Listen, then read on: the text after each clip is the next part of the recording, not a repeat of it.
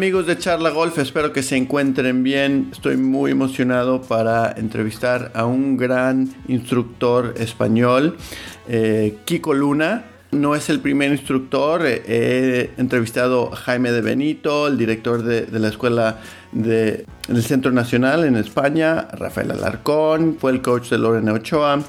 José Vicente Pérez, que vive en el sur de España, Horacio Morales, el coach de Gaby López, Em, Hernán Rey, Dani Colomar, un montón de, instructores, entonces ahí pueden escuchar esos podcasts también, les recomiendo porque ahí tienen buenas cosas que decir. Les quiero informar y también estaría muy agradecido si nos pueden dar un buen rating en cualquier de las eh, plataformas que se pueden dar rating y una buena estrellita como en Apple Podcast, Evox o cualquiera de las otras plataformas. Y si nos pueden seguir en Instagram, ahí estaría fenomenal. Voy a subir eh, diferentes cosas de, esta entrevista en Instagram. Una de las cosas que vamos a, publicar la próxima semana también va a ser el, análisis de esta entrevista. Eh, de ahí voy a sacar una o dos, tres cosas que ustedes pueden usar en su propio juego para que estén más organizados. Muy bien, bueno, Ahora estoy con un fenómeno eh, del golf español como instructor. Eh, Kiko Luna. Kiko, muchísimas gracias por estar aquí con nosotros. ¿Cómo estás? Muy bien, muchísimas gracias a ti por contar conmigo en este en esta pequeña entrevista y nada, encantado de poder ayudar al golf, eh, al golf porque como digo siempre, mi pasión es la enseñanza, vivo por el golf y, y todo lo que pueda aportar, pues feliz. Excelente. También mi, mi pasión es, es, la enseñanza. Entonces, aquí en Charla Golf, eh, el podcast de Golf para el Mundo Hispanohablante, estamos abriendo los brazos para más eh, eh, información mejor. Bueno, pues una pregunta que le digo a todos mis, mis invitados, muy simple, tus inicios en el golf. Bueno, mis inicios fueron muy fáciles porque nací en un campo de golf, en el Club de Golf de Porta de Hierro en el hoyo, entre el hoyo 7 y el hoyo 8. Mi padre era electricista del campo de golf, acabó siendo encargado de, mantenimiento de todos los empleados. Y bueno, al, al, ser uno de los encargados, pues nos dejaron una casa dentro del campo de golf. Eh, ¿Qué pasaba? Que yo me levantaba y desde muy pequeño estaba en un campo de golf haciendo, bueno, pues desde segar, eh, estando encima muy pequeñito en una máquina de, de siega de calles, mm. que todavía me acuerdo del olor de, de la hierba porque era increíble esa, esa, experiencia. Y después, bueno, pues teniendo hermanos profesionales como son Santi Salva, pues eh, es que no podía hacer otra cosa que, que golf. Y después me he criado en un ambiente muy sano. Eh, desde muy pequeñito los socios del club me trataron espectacular y he tenido todas las facilidades del mundo para, pues para vivir del golf. Entonces, no, es que no he vivido otra cosa yo siempre digo que hay vida con golf y vida sin golf, y yo, mi vida es el golf.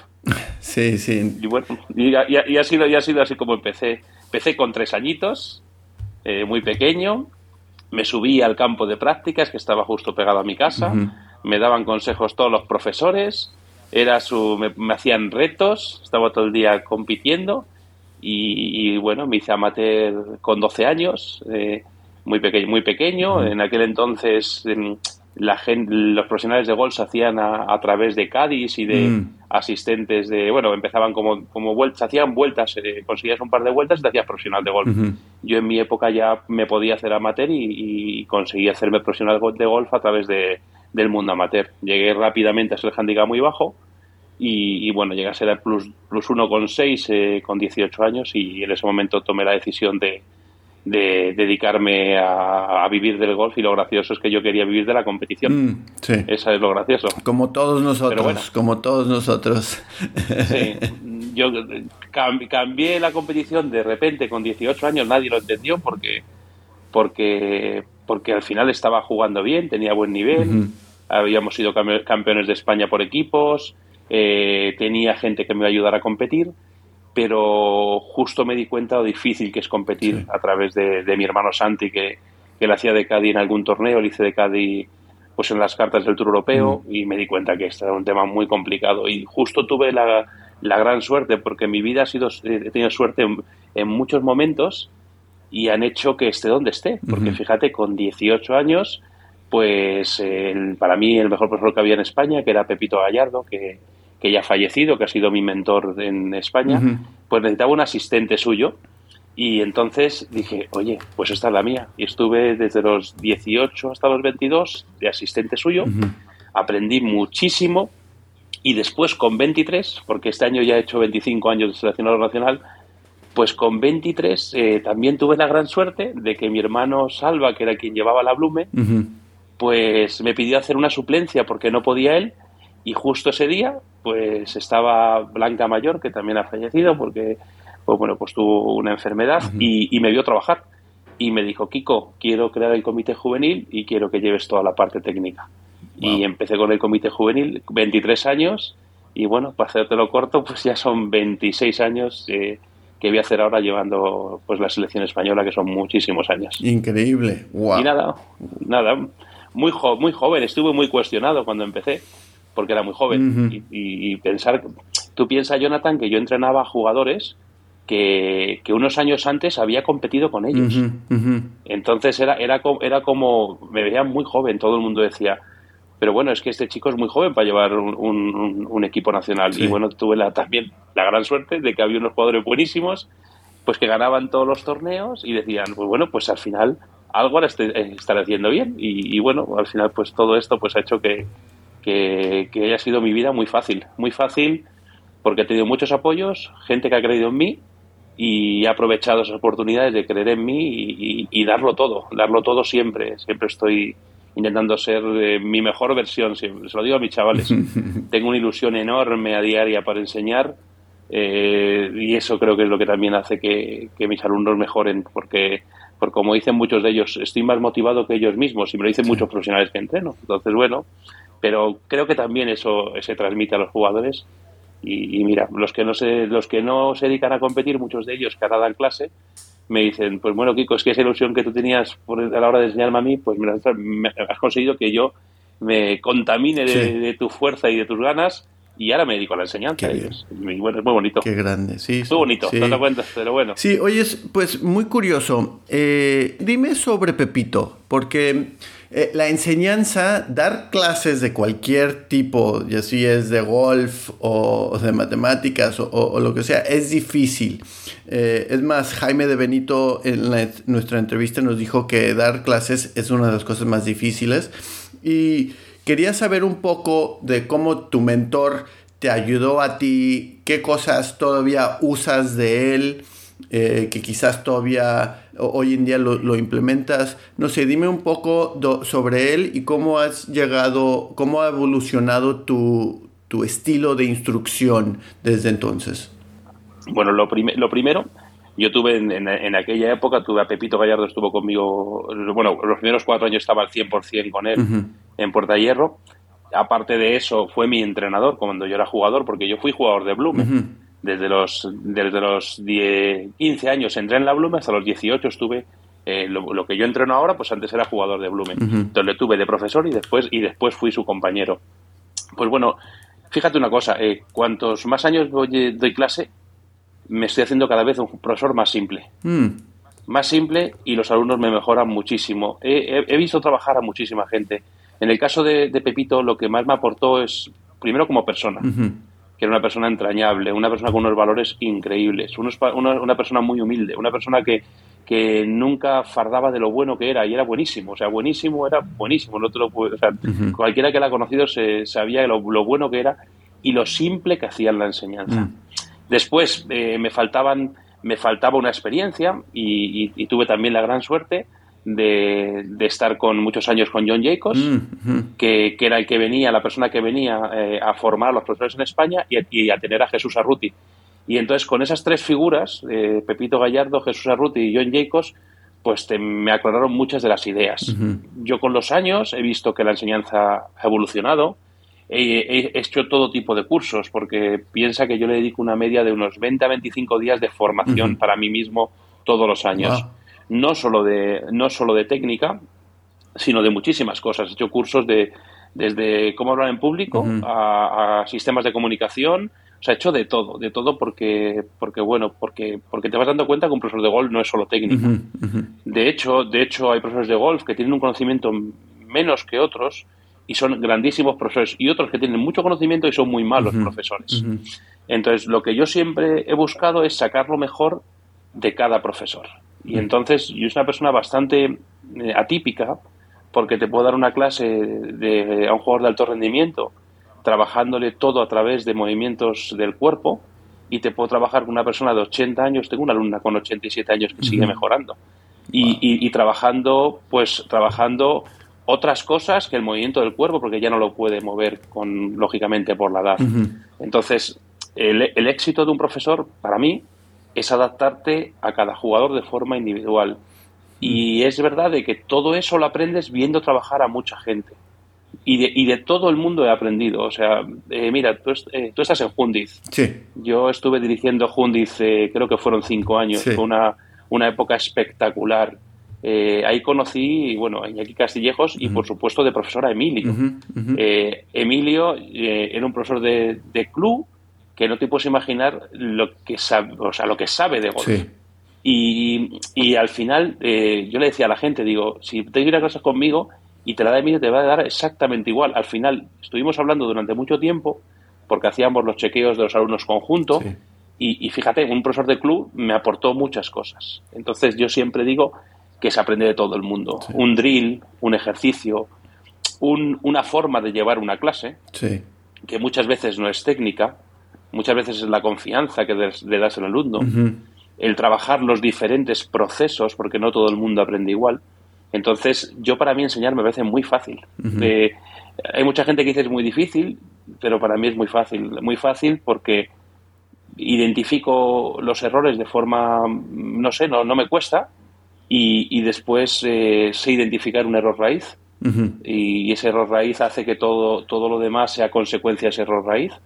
Y, bueno, pues al final todo eso de verdad es, es, es el haber visto a mucha gente trabajar muchísima gente. Y, tú sabes la cantidad de veces, Jonathan, que he hecho un curso que he dicho, oh, ya tengo la paracea, ya esto es el futuro. Y me da cuenta después a los dos meses, he dicho, mira, vamos a ver, esto es una cosa más que tienes que saber y que en algún momento te va a ayudar, pero que la realidad es que en golf dos y dos no son cuatro. Sí, exactamente. Tienes a, tienes a jugadores con grip cerrados que juegan fade jugadores con grip abiertos que juegan draw, jugadores que están abiertos y pegan draw, jugadores que están abiertos y pegan fade, jugadores con los swingers planos que juegan fade, jugadores que son verticales que te pegan draw. Entonces, al final, dos y dos no son cuatro. Y ese es el error que está pasando, mm. desde mi opinión, en la enseñanza hoy en día. Mm. Que la gente utiliza una única forma de enseñar y si te adaptas a ese, a ese jugador, se adapta tú, a tu forma de enseñar, vas a mejorar y si no, no vas a mejorar. Entonces creo que hay que ser hiperabiertos, hiperabiertos a nivel, a nivel técnico. Y bueno, y fíjate, cuanto más sé, pues más me di cuenta de que, de que toca aprender mucho, muchísimo. Tengo un conocimiento mayor, evidentemente.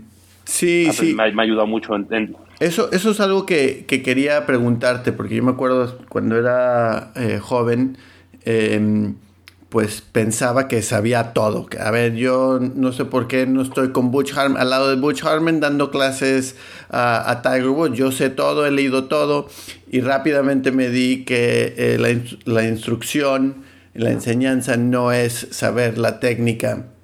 Mucho es, eh, como tú has dicho, es adaptarte a cada, a cada alumno, cada persona, edad, eh, yo estoy encontrando aquí en España eh, otra cultura, me tengo que adaptar a, diferentes culturas eh, y cómo se hablan, cómo se comunican. Algo que he aprendido mucho es de Emilio. Emilio comunica muy simple y, tiene mucha calma cuando, cuando, cuando habla. Eso es algo que, que, me gusta mucho de él. ¿Tú cuándo te diste cuenta que no sabes mucho y que tienes que seguir aprendiendo eh, diferentes aspectos de, para mejorar tu, pues, pues, enseñanza? Pues mira, muy sencillo. Mira, yo lo que busco es el, conseguir que los alumnos mejoren. Cuando yo veo que un alumno se me estanca, me di cuenta de que no soy suficientemente bueno para darle clase. Y entonces, eh, al final tienes que buscar un, algo para conseguir que ese alumno mejore. Y es así. Y, la gente, mira, la gente es duro, porque yo muchas veces recibo alumnos de otros profesores y, que, y, que, y que yo les hago un cambio y me dicen, pero es que yo le he dicho lo mismo. Pues bueno, tú le habrás dicho lo mismo, pero conmigo ha hecho el cambio y contigo no. Mm. Entonces, mm, puede ser la forma, puede ser el proceso, puede ser lo que sea. Y yo siempre, cuando a mí me han, a mis alumnos les han visto dos profesores, yo he pensado siempre, oye, dime qué has hecho para que mejore. O sea, lo he visto de forma constructiva. Siempre de forma constructiva. Tú piensas que nosotros somos una familia de profesionales de golf todos. Somos cuatro profesionales de golf en casa. Yo llevo trabajando con mi hermano Salva toda la vida y con Santi. Eh, yo cuando tengo un alumno que se me ha estancado, yo le he dicho a Salva, Salva, ¿me lo miras? Y entonces te das cuenta de que no lo sabes todo. Y lo que sí he intentado cuando he dado cursos es, es cuando he visto correcciones, porque, porque, porque hay muchos de los cursos que, te, que lo que te hacen es contarte el rollo de lo que hacen, mm. Pero no les ves, no les ves corrigiendo jugadores. Entonces el, el papel lo aguanta todo. Jonathan, el papel lo aguanta todo, pero es que el gol tenemos que ver cómo reacciona un jugador a un cambio. Entonces, lo que yo he hecho siempre es ver un curso y cuando son cursos prácticos es que eh, pienso siempre, ¿qué es lo que yo le diría a este jugador? Y entonces cuando esté un, ponente y le dice algo, lo que hago es reflexionar si el camino que yo he hecho era el correcto o no. Cada vez eh, me di cuenta de que ese camino lo acierto más. Pero, pero siempre te das cuenta de que alguien te dice, oye, pues yo lo voy a hacer de esta forma. Mira, te voy a poner un ejemplo muy sencillo. Hace muchos años un, jugador, eh, no te puedo decir el nombre, eh, pero es un jugador del Tour Europeo. Vale. Y tenía que cambiar el grip. Entonces mi hermano Salva le cambió el grip. Era handicap plus 2 o plus 3. Eh, uno de los mejores jugadores de España. Y, y, le convirtió de handicap plus 3 en handicap 12. A Salva le llamaba el químico, porque había sido capaz de cambiarle. Y entonces Pepito Gallardo le cogió y le dijo, ¿por qué no en vez de cambiarle grip, le cambias la cara del palo en el suelo? Que automáticamente la cara del palo en el suelo le va a hacer cambiar el grip. Fíjate, el fin es el mismo, el proceso es diferente. Y al final esa persona cambió su grip, pero no cambió su grip porque cambiase su grip en el stand, sino puso el palo diferente en el suelo.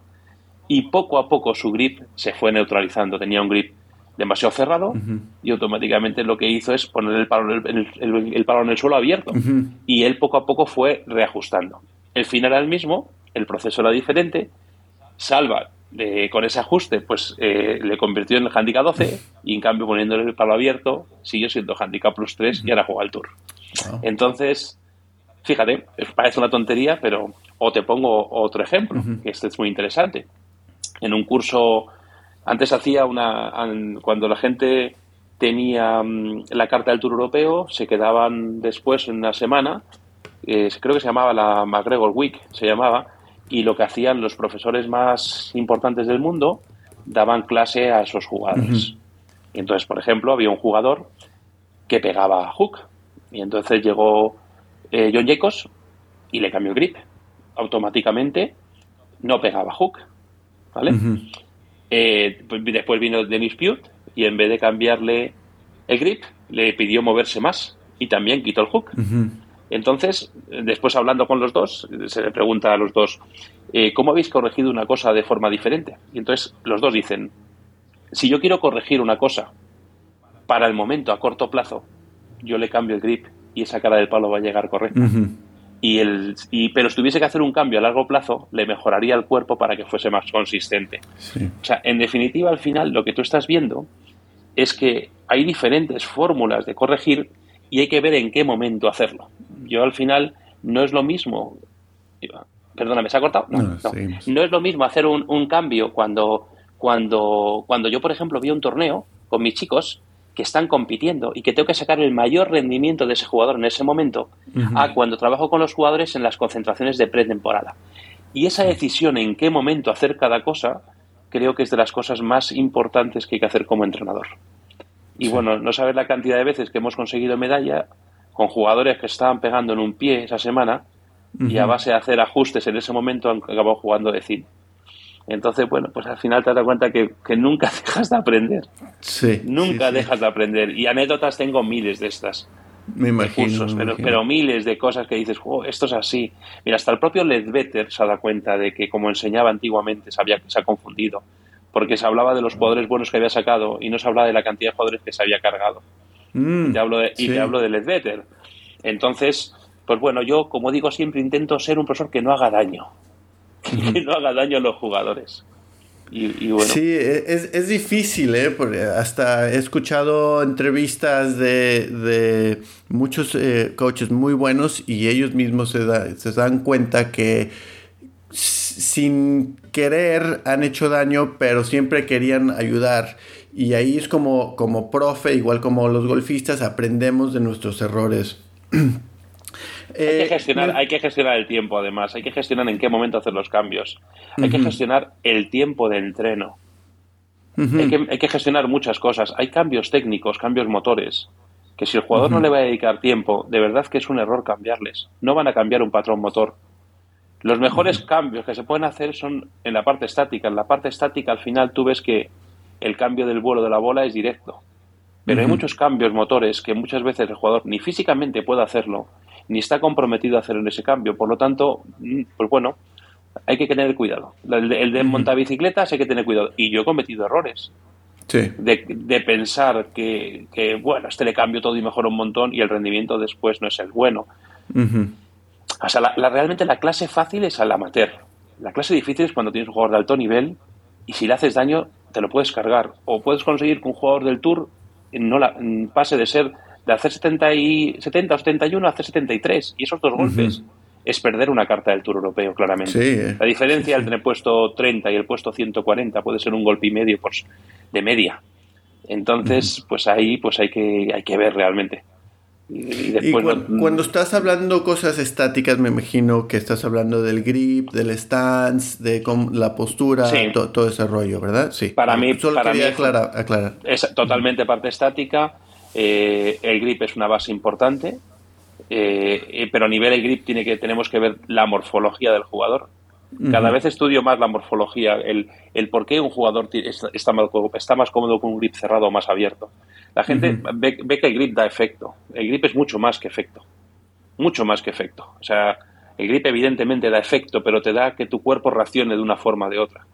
Entonces, el grip controla la cabeza del palo, eso lo sabemos todos, pero, pero al final el grip es el único contacto que tenemos con el palo y el, el grip condiciona todo lo que hacemos con nuestro cuerpo. Entonces, eh, el grip, hay jugadores con grip cerrados que son que para mí es perfecto y con gripas abiertos que va a ir perfecto. depende de, cómo reaccione su cuerpo. Entonces, para mí lo básico es tener un grip acorde a su morfología y a su movilidad, fundamental. Después, tener una, una postura acorde a su morfología, a su flexibilidad. Cuando hablamos de morfología, hablamos de cosas que no puedes cambiar.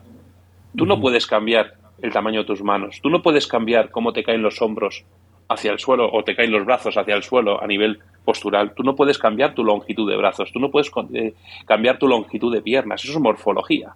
o sea, hay un jugador ahí del Tour que se inclina mucho y, hablando con, con Edu, con, con, el profesor chileno que es un crack, eh, charlando con él en, en le dije, a este jugador no se le puede tocar su inclinación de tronco, sus piernas son muy largas.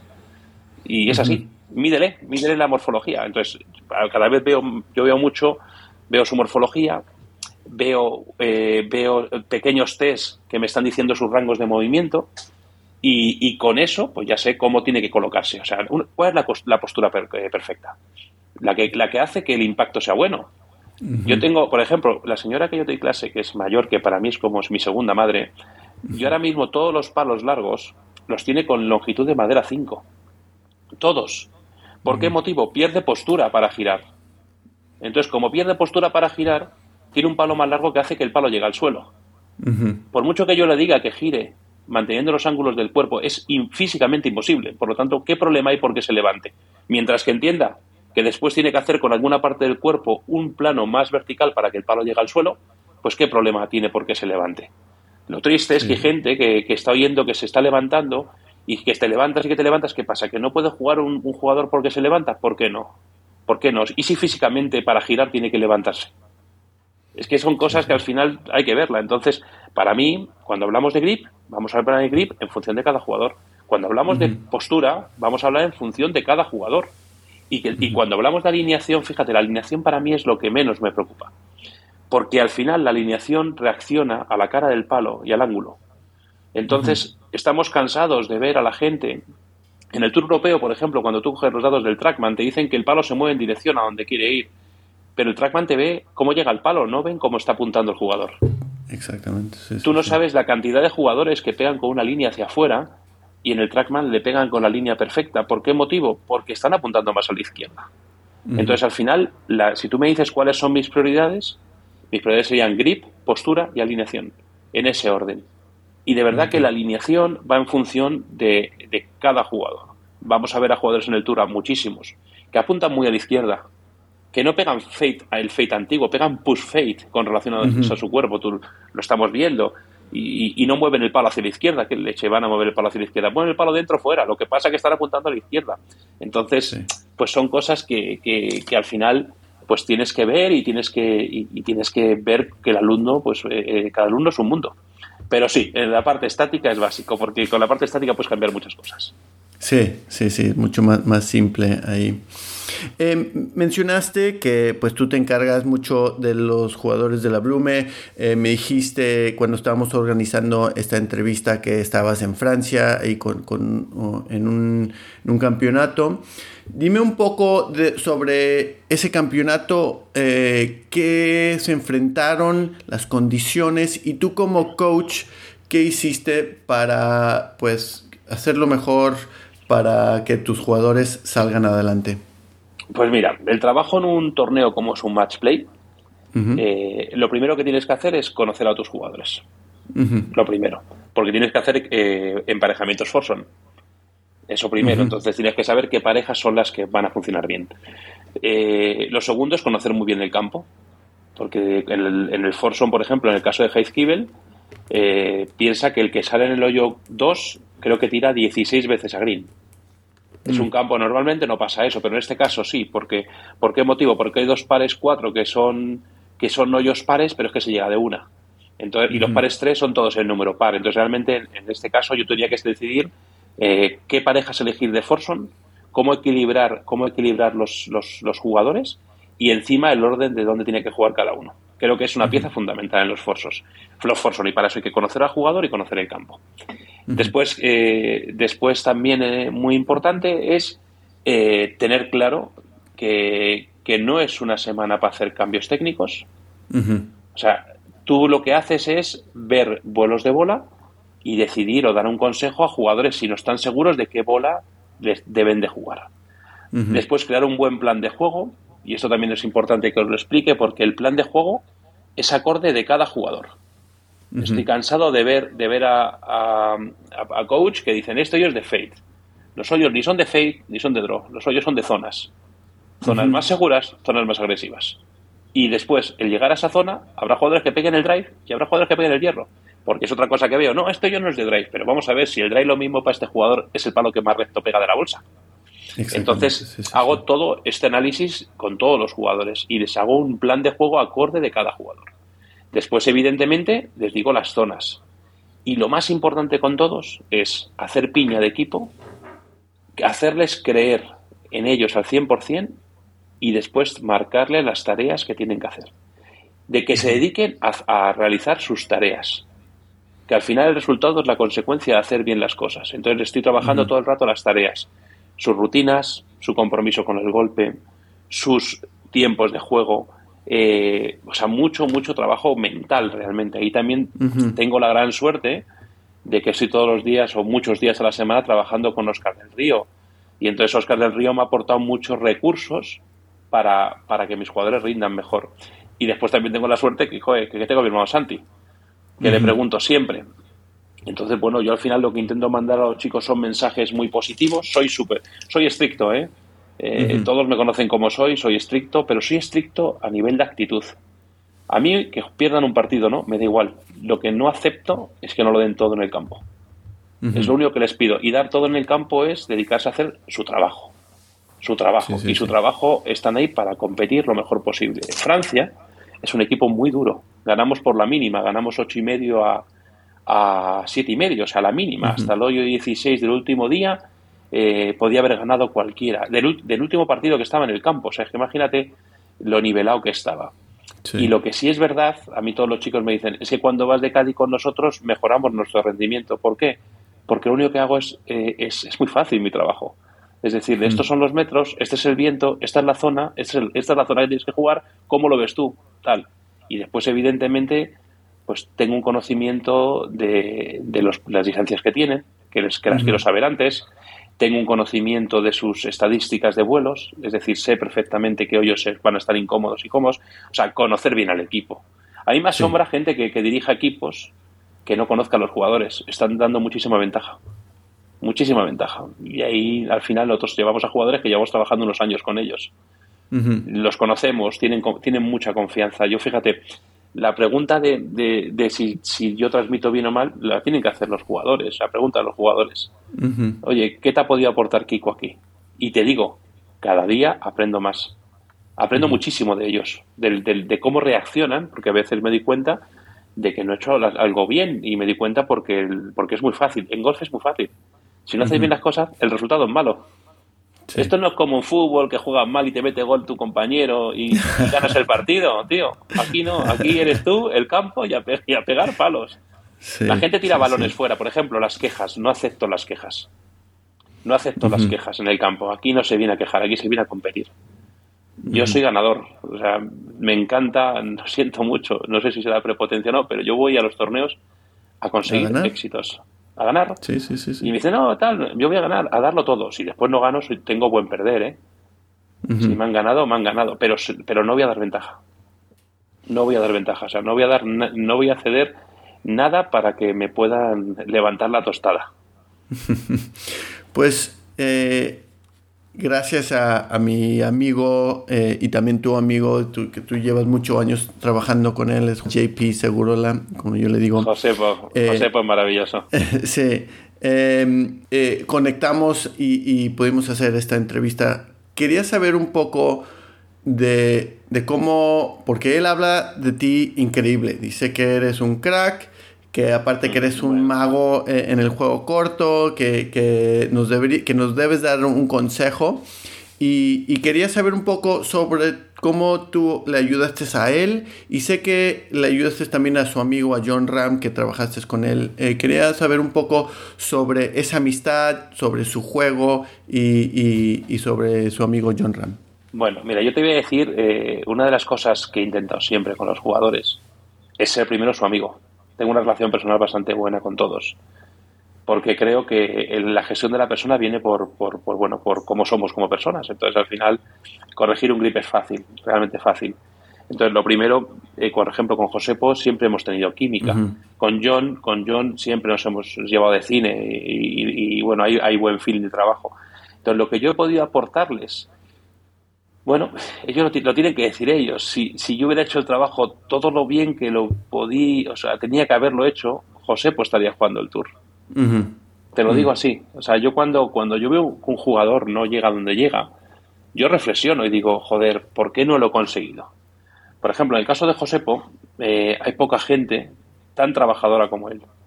Eh, a mí cuando se hizo pro me pidió ayuda y yo sabía que me tenía ahí. No es un tema ni económico ni nada. Yo he ayudado mucho profesional de golf, eh, bueno, porque me apetece y porque y porque también a mí me, han ayudado. Entonces, ¿por qué no me ayudar a gente cuando, cuando a mí me han ayudado?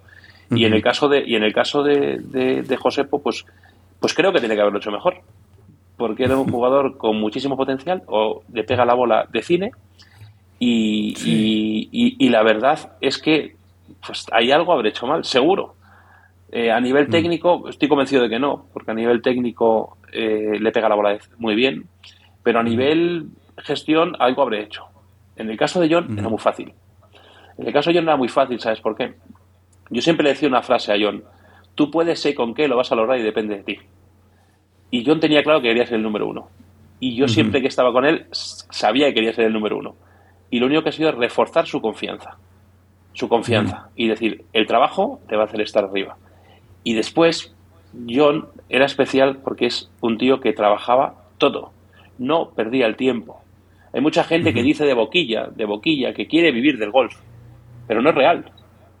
Le gustaría vivir de golf. Yo siempre pongo mi ejemplo. Mi ejemplo, yo quiero adelgazar. ¿Qué leche? Yo si quisiese adelgazar estaría delgado. A mí me gustaría, me gustaría estar delgado, pero no estoy dispuesto a hacer todo lo que lleva para estar delgado. Pues es todo lo mismo. Yo trabajo con muchos pros, cada vez trabajo con menos, porque mm. realmente te dicen que quieren vivir del gol, pero no están dispuestos a hacer todo lo que hay que hacer para vivir este deporte.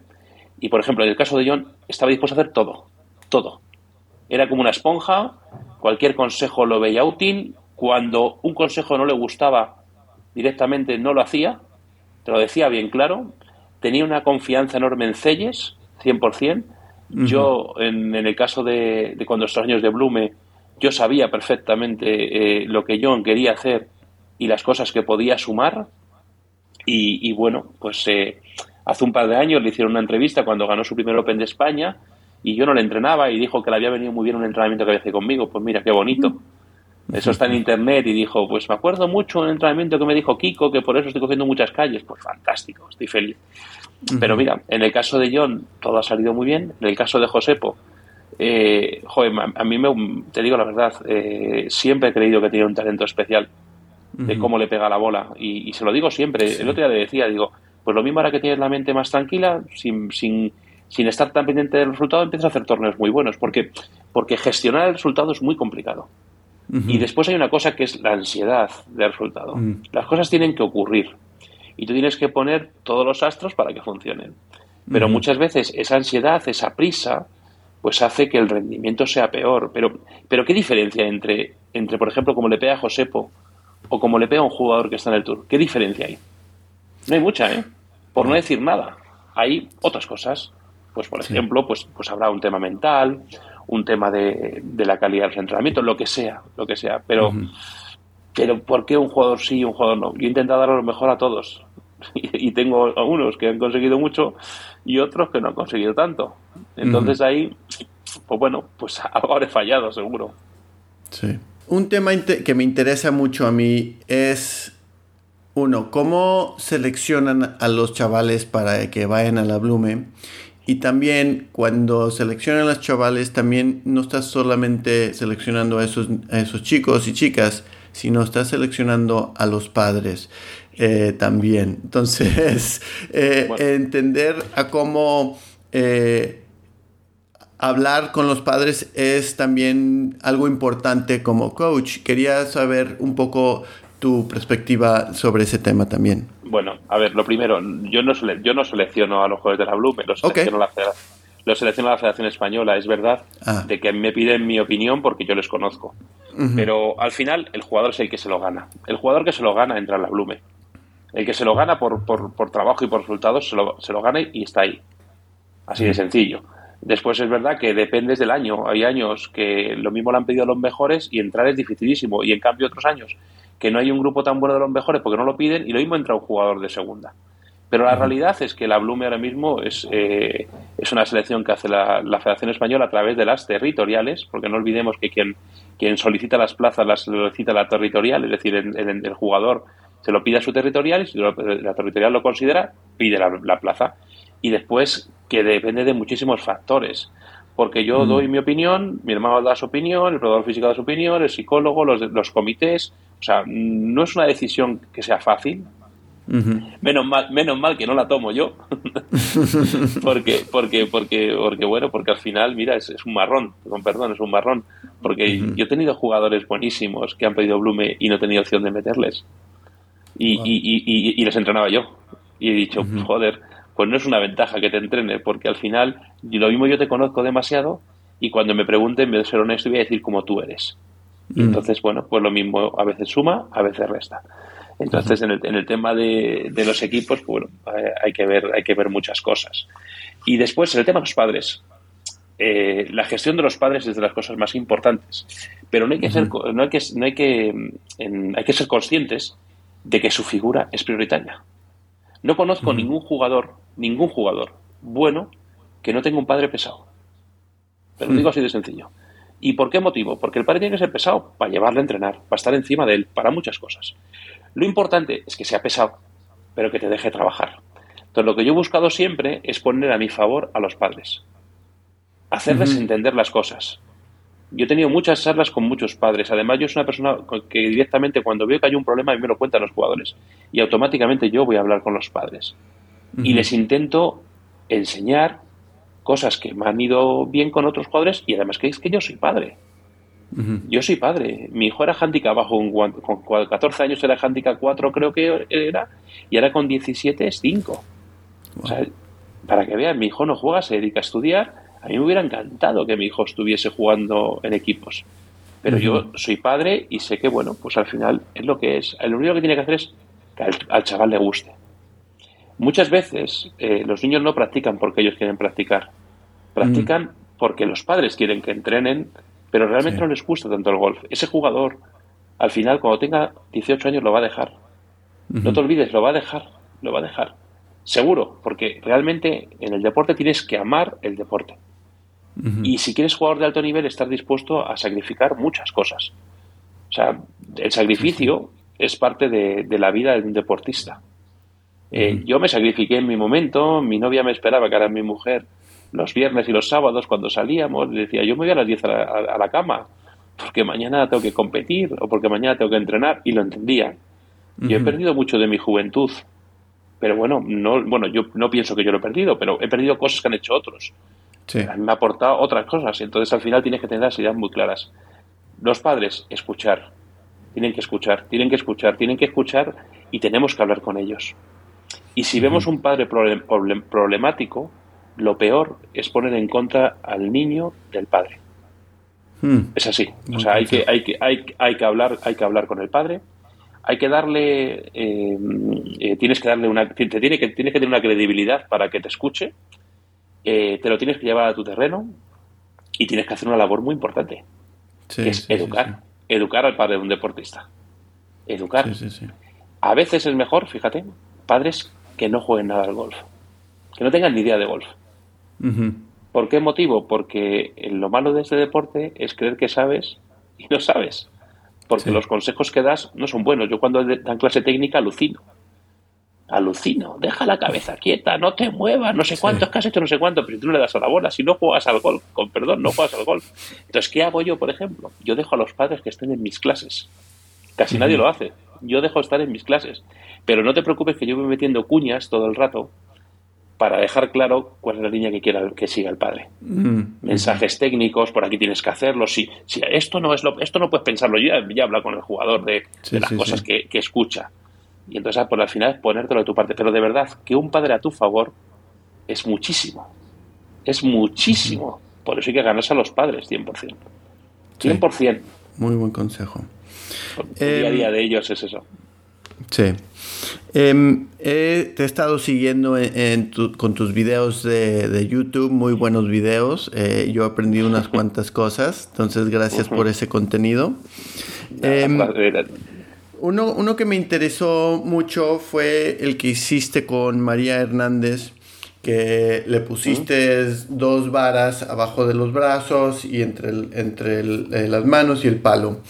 Eh, ella al principio dijo que tenía mucha vergüenza porque no le, no le estaba pegando. No le daba, no le eh, daba. No le daba la bola. No le daba la eh, bola. Quería, quería saber un poco tú como coach cómo eh, apoyas a tus alumnos para que sigan intentándolo, porque este, este juego es difícil y a veces no lo pillamos al principio. y y muchos alumnos se dan por vencido, quieren resultados ya, ¿Tú cómo apoyas a, tus alumnos para que lo cojan bien? pues lo primero, que se rían de ellos mismos. Creo que es súper importante. Yo me despeloto de risa cuando pegan un golpe malo.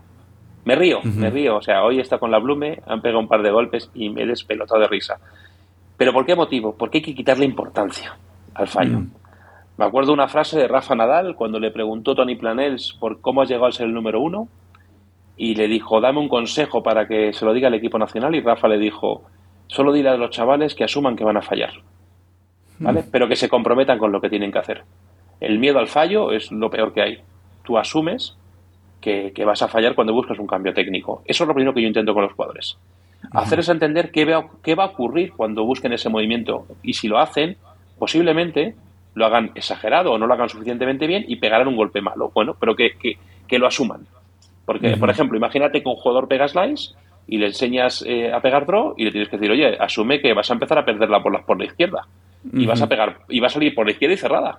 Es normal, si ya pegando toda la vida slice, ah, estarás apuntando a la izquierda o no. Y encima, y encima antes llegaba el palo abierto, ahora llega cerrado. Entonces, eso es lo primero, que, entiendan ellos eso. Una vez que, que, te lo tomas con humor y te ríes del propio fallo, y entiendes las cosas que van a ocurrir, lo que buscas son recursos. Recursos que te hagan sentir, porque no nos olvidemos que hay que sentir lo que estamos pidiendo. Yo, mm, o sea, me gusta que el jugador eh, sienta las cosas.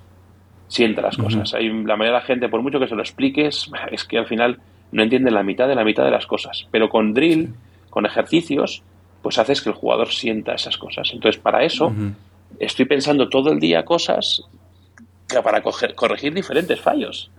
Ahora tengo un invento, tengo un, un, invento que he hecho, que es la leche, con perdón, la leche, que me he inventado en casa para aprender a mover el cuerpo.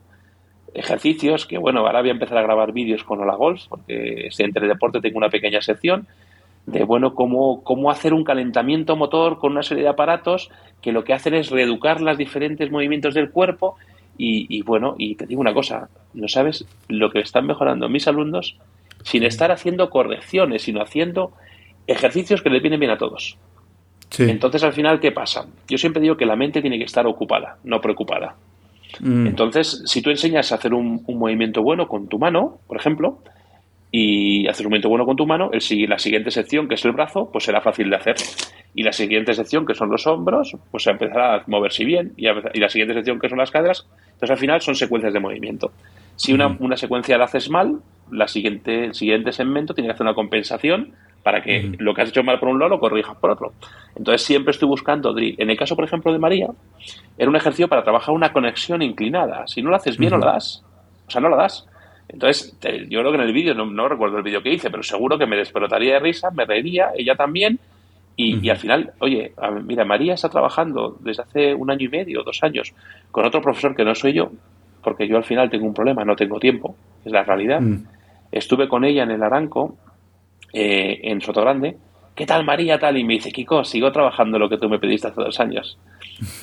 y yo feliz, o sea, feliz. O sea, sí que al final el, cada jugador tiene como sus como sus pequeños ejercicios que le mejoran. Por ejemplo, el más listo para mí es Jiménez. Jiménez hace rutina de slice y juega draw. Hmm. Todo el rato, rutina de slice y juega draw. Ya se conoce él. Esa rutina de slice lo que hace es que su draw sea un pequeñito draw. Si no trabajas esas rutinas de slice, si no pegase bolas al slice, si no pegase golpes cortados, si no pegase golpes cubriendo la bola, pues su draw se convertiría en un hook. Pero él ya se conoce. Entonces, al final, ¿qué tenemos que hacer con los jugadores? Pues hacer lo que se dice, pues ejercicios compensatorios para que todo esté más o menos ordenado, nada más. Entonces, los drill, pues por ejemplo con el de María, pues eh, ese drill es para crear una conexión y, para crear una rotación inclinada y bueno, pues eh, me imagino que si lo hice, pues algo le ayudaría seguro. Y cada vez hay otros, hay muchos drill que, que, después de los años digo, pero qué chorrada hice con este drill. Digo, pero si es que este drill creía que mejoraba esto, pero me da cuenta de que mejora esto, pero empeora esto. Y me, alegro que, me alegro que eh, no soy el único que estoy constantemente pensando en mis alumnos y, inventando chorradas para, para ayudar, ¿eh? porque a veces eh, hasta me despierto. Ah, tengo una, una idea de cómo ayudar. Ok, entonces estoy, estoy muy contento de que no soy el único. Tú piensas que yo en YouTube solo tengo un par de, tengo lo mismo, 25 o 30 vídeos. Tenía 500 vídeos en YouTube. Mm. Yo los, los quité porque creé una plataforma, una plataforma de vídeos en mi página web, que animo a la gente que se meta en ella, que es coluna.com, y van a ver, van a ver un poco mi plataforma de vídeos. Creé un, tengo una aplicación que es el maestro virtual y el CADI virtual. Esta, esta aplicación la utilizan muchísimos profesionales, pero no a nivel España, a nivel mundial. Yo tengo mm. muchos seguidores en Sudamérica que utilizan mm. mi aplicación para dar clase. Y es una aplicación que tiene 400 y pico vídeos interactuando entre ellos y por una, serie de preguntas te va diciendo el vídeo que tienes que entrenar. Y te dice todo, cómo puedes corregir a la gente, si a través del vuelo de la bola, si a través de la parte estática o a través del swing dinámico. Entonces, fíjate, te da tres opciones. Por el vuelo de la bola, pues la bola, el vuelo que pegas. Estático, estoy colocado de esta forma. O es que haces un giro invertido. Bueno, pues todo. Y es, y es, es una cosa que yo, mi cabeza, pues he ido pensando ya crear una estructura, que es lo que hago a diario. Pues todavía metería 200 vídeos más. porque, porque, porque me da cuenta de que hay cosas, de que se pueden hacer más fáciles. Sí, sí, sí. Pues a ver si algún día trabajamos eh, juntos para, crear unos videos. Eh, bueno, llegamos a, una de las partes que me gustan mucho, que son eh, preguntas rápidas, los segundos nueve, como yo le digo. ¿va? Vale. Si quieres expander, eh, puedes. Si quieres ser corto, tu decisión. Va. Vale. Em, mejor sitio en Madrid para salir por unas tapas. Joder, vale, yo mi pueblo, Hoyo de, Manzanares, que es el que me gusta, mi pueblo. Va. Eh, ¿Algún bar en particular de tu pueblo? Uh, bueno, es que me gustan todos, no, no puedo hacer cuando, cuando vayan no me van a cuidar bien, que me conocen. bien dicho, bien dicho. Eh, tu rutina de la mañana eh, en un campeonato. Bueno, mi rutina, yo no casi no, no compito mucho ya, pero mi rutina... No, pero como, como coach, como coach. Como, no, como coach, primero una activación clara, una activación que hacemos en el hotel. Después eh, desayunamos, eh, activamos dos horas antes de jugar. Mm. Desayunamos, nos vamos, a, nos vamos a, al campo de golf eh, y hacemos las rutinas dependiendo de cada jugador. Esto es importante. Hay jugadores que necesitan hora y media, hay jugadores que necesitan una hora, hay jugadores que necesitan 50 minutos. Imagínate que un jugador, su rutina es de 50 minutos. Bueno, pues cuando llegamos a un torneo, le digo que se vaya a la casa club hasta que le queden 50 minutos. O sea, cada uno tiene sus rutinas. Y esa que al final han activado dos horas antes. Entonces, a mí me gusta siempre, siempre me gusta, coger la velocidad de los greens, fundamental, tirar unos pads para coger la velocidad de los greens. Segundo, eh, trabajar, primero puedes patear, dependiendo de dónde esté el pat green, pero bueno, patear me gusta que lo hagan siempre lo último, fíjate, pero, si hay tiempo lo mismo lo hacer antes y, después lo hacen unos pat al final. Después, el tema del feeling, me gusta que hagan diferentes tipos de approach, globos, golpes bajos, desarrollo de feeling de manos, tipos de golpe, probar la arena de los bunkers, el tipo de hierba, que, que se adapten a, esa hierba, porque sabemos que en función del campo la hierba es diferente. Y después al campo de prácticas. En el campo de prácticas me, me gusta primero que identifiquen el vuelo con el que van a jugar, que hagan unas, una serie de bolas trabajando simulación del campo para trabajar mm. la parte mental y que, y que identifiquen si ven algo, algo en el, algo que ven que no están finos, que tomen una decisión antes del campo de, qué van a hacer. Imagínate que están dando bola, están pegando bola cerrada, pues tienen que saber que pueden jugar con esa bola cerrada, pero lo mismo hay en un hoyo que esa bola no pueden hacerla. Bueno, pues tienen que tener un recurso, que puede mm. ser poner el más débil, que puede ser buscar un golpe cortado, que puede ser pegar un golpe de punch, que puede ser lo que sea, pero lo que no van a hacer en el campo es tener dudas. Las dudas es, eh, es lo peor. Como tengas un golpe con duda, lo vas a fallar. Entonces, patear, aprochar unas bolas y por último después, eh, los últimos minutitos antes de salir, me gusta que tiren unos pads. Pad, importante, pad largos. Pad largos, con pocas bolas, con diferentes objetivos. Y después me gusta que hagan unos relojes unos relojes de pad de metro y medio y que los tiren, me gusta que tiren pad con la mano derecha, pad con la mano izquierda, ojos cerrados, mirando al hoyo. O sea, una rutina que, al final lo que único están haciendo es dejar que las cosas vayan ocurriendo. y, bueno, al final hemos trabajado, por un lado, la sensación de los vuelos de bola, hemos trabajado el feeling, hemos trabajado velocidad de greens y, y poco más. Y bueno, si es verdad de que lo primero que les pido es que tengan las banderas porque hay una cosa que es el plan de juego. Y quiero que revisen los libros si hay alguna bandera que les incomoda o algún golpe que les incomoda y que tienen que trabajarlo en el campo de prácticas ese mismo día. Imagínate que se ha levantado el viento y tenemos viento X y tenemos un par de salidas que son incómodas y el día anterior no se pudo trabajar, hay que, hay que trabajarlas antes de jugar. Porque, porque te van a salir en el campo. Entonces, es adelantarte a lo que va a ocurrir. Sí. Vale, eso, es como lo hago. Y después que no juzguen nunca los golpes, que no los juzguen, que no juzguen, que no juzguen, sino que se dediquen a pegar buenos golpes, que sean valientes, valientes y que se comprometan con todas las cosas. Que no se lamenten, que con la cabeza alta, pisando fuerte y, demostrando que están ahí porque se lo han ganado y porque tienen que hacerlo mejor. Fenomenal. Em, ¿Tienes un diario? Bueno, tengo, más que un diario, tengo una cosa donde pongo cosas, ideas que se me ocurren, pero no un mm. diario. Okay. Porque si no, porque si no se me olvidan. Entonces, de repente, de repente, de madrugada, me acuerdo de algo. Ten en cuenta, por ejemplo, yo esta semana, esta semana, la, la, que viene voy a grabar al final. La semana que viene tengo que grabar ocho programas de televisión. No tengo ni idea de qué hablar. no, tengo ni, no tengo ni idea. Piensa que, que he grabado más de 500 programas de tele. Sí. Y intento no, intento no repetirme. Pues, ah, bueno, ahora tendré que darle vuelta y decir, a ver, qué ejercicios puedo hacer, para qué vale cada uno. Ahora empiezo a preguntar a los profesores míos, oye, ¿sabes algún ejercicio? Me empiezo a meter en internet, empiezo a mirar vídeos, ahí investigo. Pero no tengo ni idea, ni idea de lo que voy a hacer. Entonces, ¿qué pasa? Que cada idea que se me ocurre, lo plasmo. Lo plasmo directamente, lo pongo en notas, venga, y pongo ejercicio para no sé qué, tal. Eso sí, y, después, y después es que, bueno, pues llevo como todo el mundo agenda de clases porque tengo la cabeza en mil cosas. Sí, Pero no llevo diario de mi vida. Estoy notando que eres muy, muy creativo. Eh, eso es muy bueno. Ahora estoy con un tema de coaching, de, perdón, de coaching, es, es, un curso de talentos, mm. que, que, lo que hacemos es potenciar nuestros talentos. Pues todo el mundo tiene unos talentos más diferenciados, entonces, bueno, pues estoy, estoy aprendiendo de mis talentos, cómo puedo sacar lo mejor de ellos.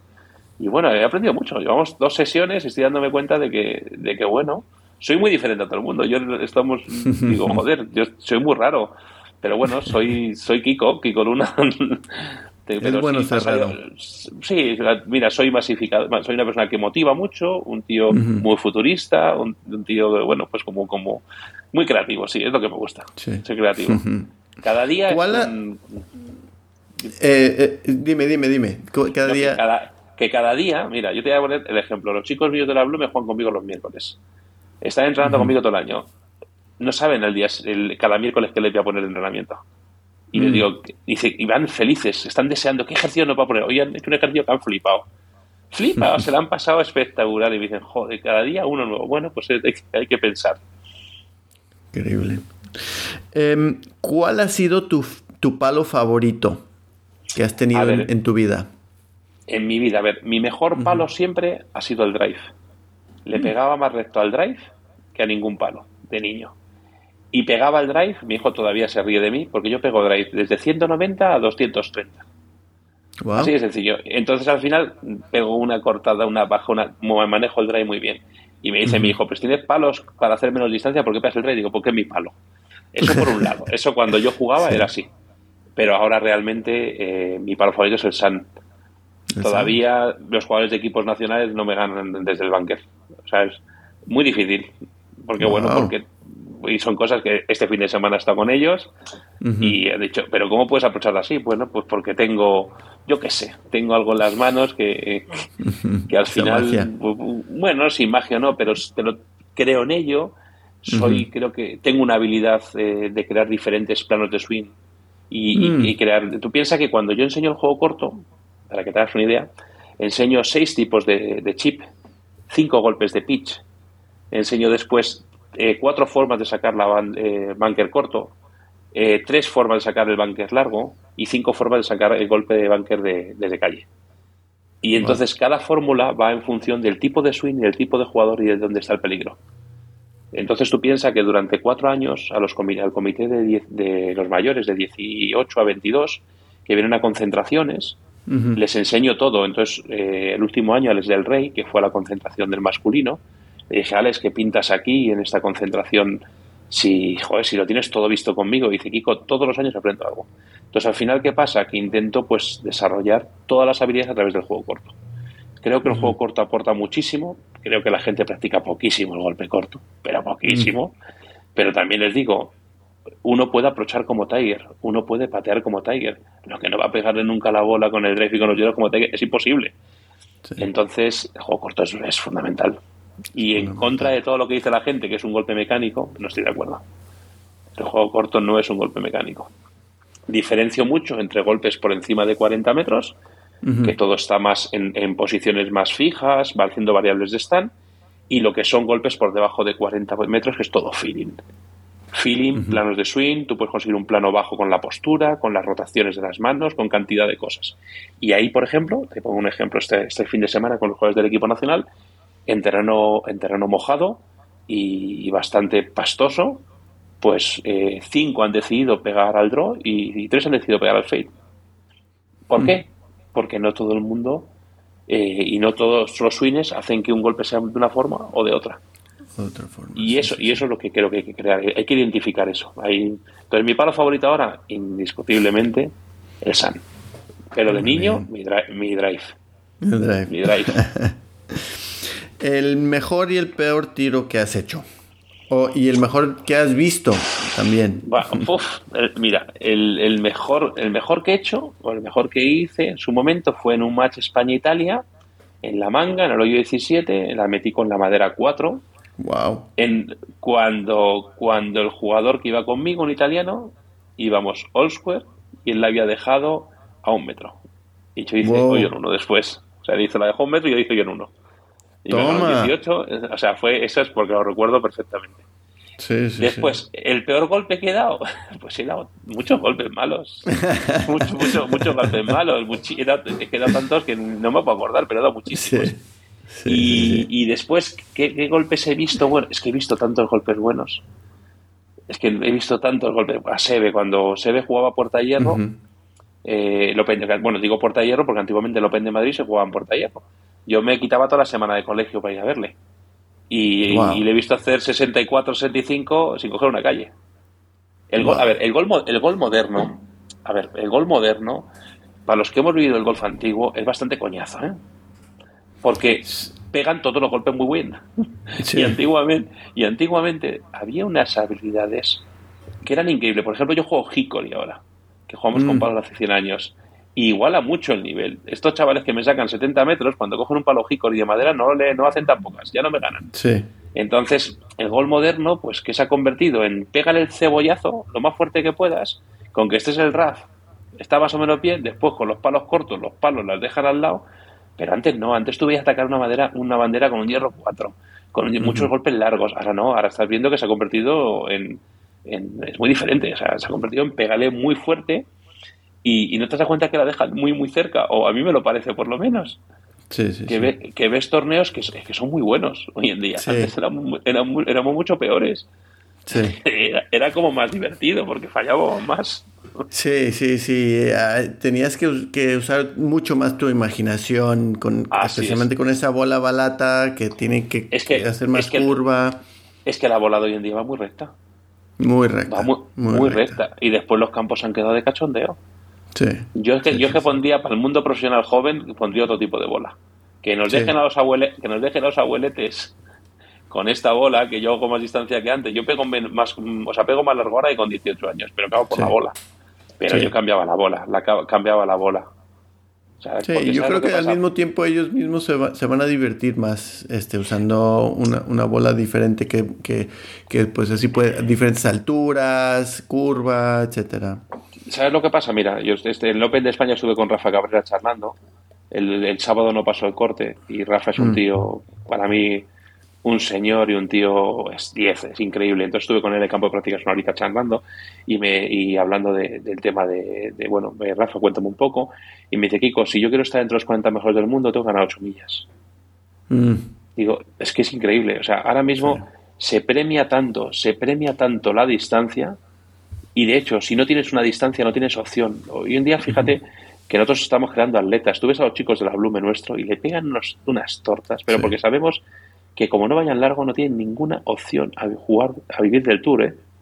Sí, no, o sea, es muy difícil, es muy difícil. O eres un fenómeno o es dificilísimo. Entonces creo que habría que hacer algo, porque yo creo que también el golf es algo más que pegarle fuerte. Sí. Porque, porque no es un... O sea, si estuviésemos levantando peso, yo entiendo que el, fuerte que gane. Pero es que ahora mismo está tan premiada la potencia, tan premiada. Pero bueno, es mi, es mi forma de verlo, ¿eh? No, no en contra de lo que hay, pero... Yo, también estoy de acuerdo. Eh, ¿Cuál es tu swing thought, pensamiento del swing? Eh, mis pensamientos nada más, eh, hacerlo fluido, ritmo. Mm, ritmo y tensión muscular. Nada más. Nada más. Muy bien. ¿Juegas draw o fade? Dependiendo. Ah. dependiendo. Te digo por qué. Depende del día es increíble. Pero es que un día te juego con grip interlock y al día siguiente te juego con la mano superpuesto y un día te juego a punch cortado y otro día te busco al draw. O sea, depende, depende. Yo me pongo a dar bolas y, digo, oh, tía, hoy siento esto, pues venga, sí. Pero a ver, mi, mi época buena de jugador bueno fue de Fate. O sea, de Fate era una máquina. Con los años mi cuerpo se mueve mucho peor porque peso, antes pesaba 80 kilos, ahora peso 120, estamos hablando que peso 40 kilos más mi cuerpo no se mueve como, como debería moverse porque no puedo, y entonces ahora, ahora pego más draw que fade. Pero yo cuando era bueno pegaba fade. De hecho, mira, pegaba fade con los hierros largos, punch con los hierros medios y, y draw con los hierros cortos. Fíjate. Y, te, y te voy a explicar por qué. Porque Fate con los hierros largos pegaba un poquito contra ella y, el ángulo de ataque me hacía que la cara estuviese un poquito a la derecha y pegaba más para la izquierda. Entonces, con los hierros cortos, con los, con los wedges, eh, para evitar el pull, buscaba más una imagen de draw. Y buscaba una imagen de draw para pegar más superficial. Y entonces pegaba punch con los hierros medios, eh, el draw con los cortitos con los largos fade. Y es porque me identificaba con esos vuelos. Sí, sí, sí.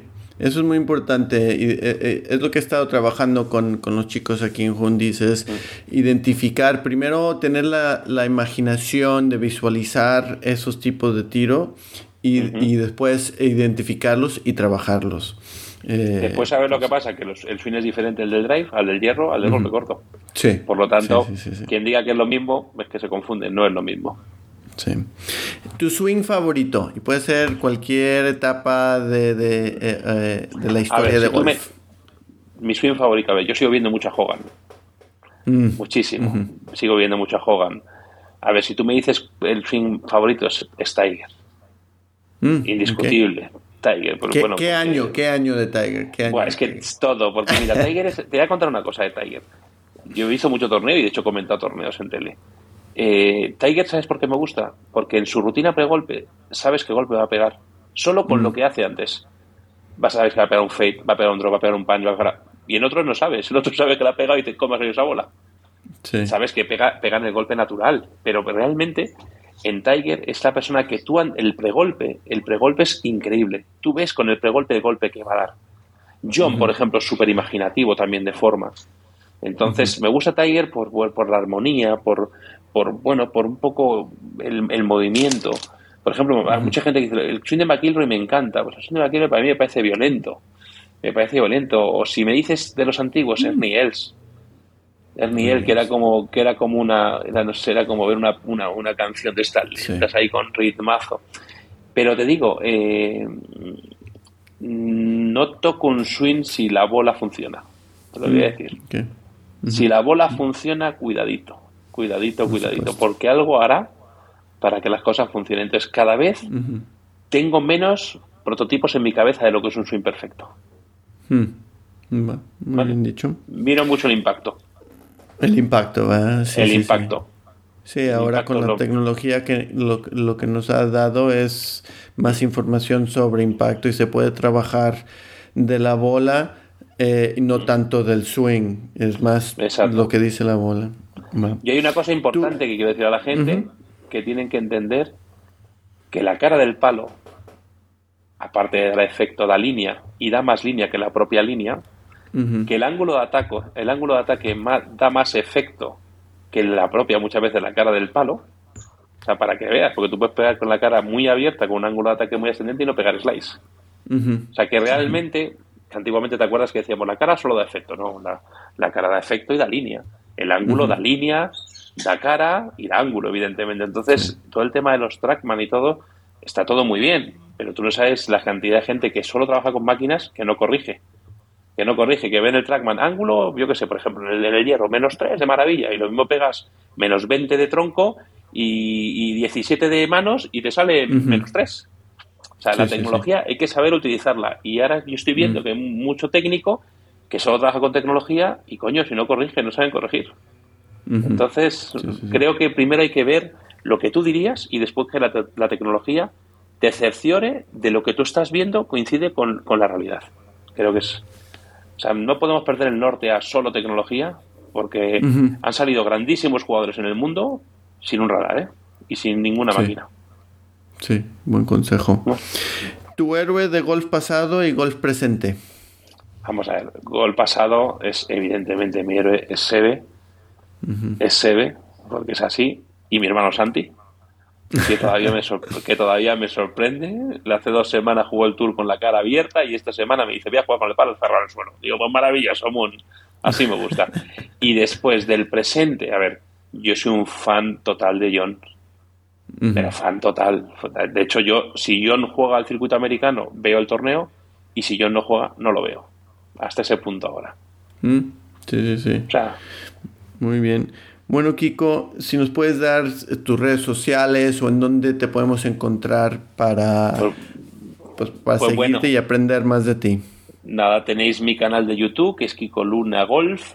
Eh, os pido disculpas a muchos porque yo tengo voy por, por, por, épocas. De repente estoy el día grabando y montando y subiendo vídeos y tengo épocas que no hago nada porque no tengo tiempo. Mi página web es kikoluna.com, que vais a ver un poco más de mi persona. También os digo lo mismo. Mm, la actualizo cuando buenamente puedo. y, sé que tengo Instagram, pero no sé ni, ni lo que publico. Me dicen mis hijos muchas veces. Tengo Twitter también, creo que tengo. Sí, tengo Twitter pero, pero tampoco te creas que, soy un fenómeno. Y yo creo que lo mejor es verme en persona. Verme en persona, que estoy en Madrid, en mi escuela pública del Club Deportivo Somontes, que es una escuela que gestiono, en Puerta Hierro, que es un club privado que es mi club, en la Federación Española, después en verano estoy en Soto Grande y estoy también en la escuela que tengo en Estepona, en Azata. Después tengo también academias en Galicia, o sea que es que me puedes ver en muchos sitios de España, pero donde donde más veces estoy es en, en, Madrid. Y, nada, y cualquier consulta, soy un tío muy abierto. Eh, admito críticas, excepto de mi gordura. ¿vale? Porque todo el mundo me dice, qué gordo estás, Kiko. Me dice, entonces, mira, voy a grabar la semana que viene y le he dicho al cámara, tío, que engorda en verano. Mira, Kiko, da igual. Digo, joder, es que no, es que ya no tengo ningún plano bueno. Entonces, eh, cualquier cosa que tenga alguna personas de opinión. Y, te digo una cosa, y agradezco a mucha gente en, el confinamiento. No he tenido, la, no he tenido la, Bueno, pues no he podido dar las gracias a, mucha gente, pero el confinamiento, que, fue muy duro para todos, pues a mí me sirvió para mucho. Estuve en casa como todo el mundo y hice 70 directos de hora y media todos los días. Aprendí un montón, me hice grandísimos amigos y que mucha gente me dice por todas las redes, por favor, Kiko, haz los programas, no tengo tiempo. En aquel momento intenté ayudar a todo el mundo y, aprendí muchísimo de todas las preguntas que me hacían y nada más que, que, a la gente le apasiona este deporte como me apasiona a mí. Y mira, si no, joder, si no paro de hablar, no te das cuenta que, yo hablo Pues yo agradezco, yo agradezco mucho tu pasión eh, para, para eh, el golf eh, tu tiempo. Muchísimas gracias por tu tiempo. Ya eh, en un futuro te voy a visitar porque yo también yo quiero crecer, quiero aprender mucho de ti. Muchísimas gracias por estar aquí en Charla Golf, Kiko. Te lo agradezco un montón. A ti, Jonathan, un verdadero placer y nada, eh, al final hemos podido sentarnos. Si el tema es que, que, nos reunamos y, y hablemos de golf. Un muy fuerte abrazo.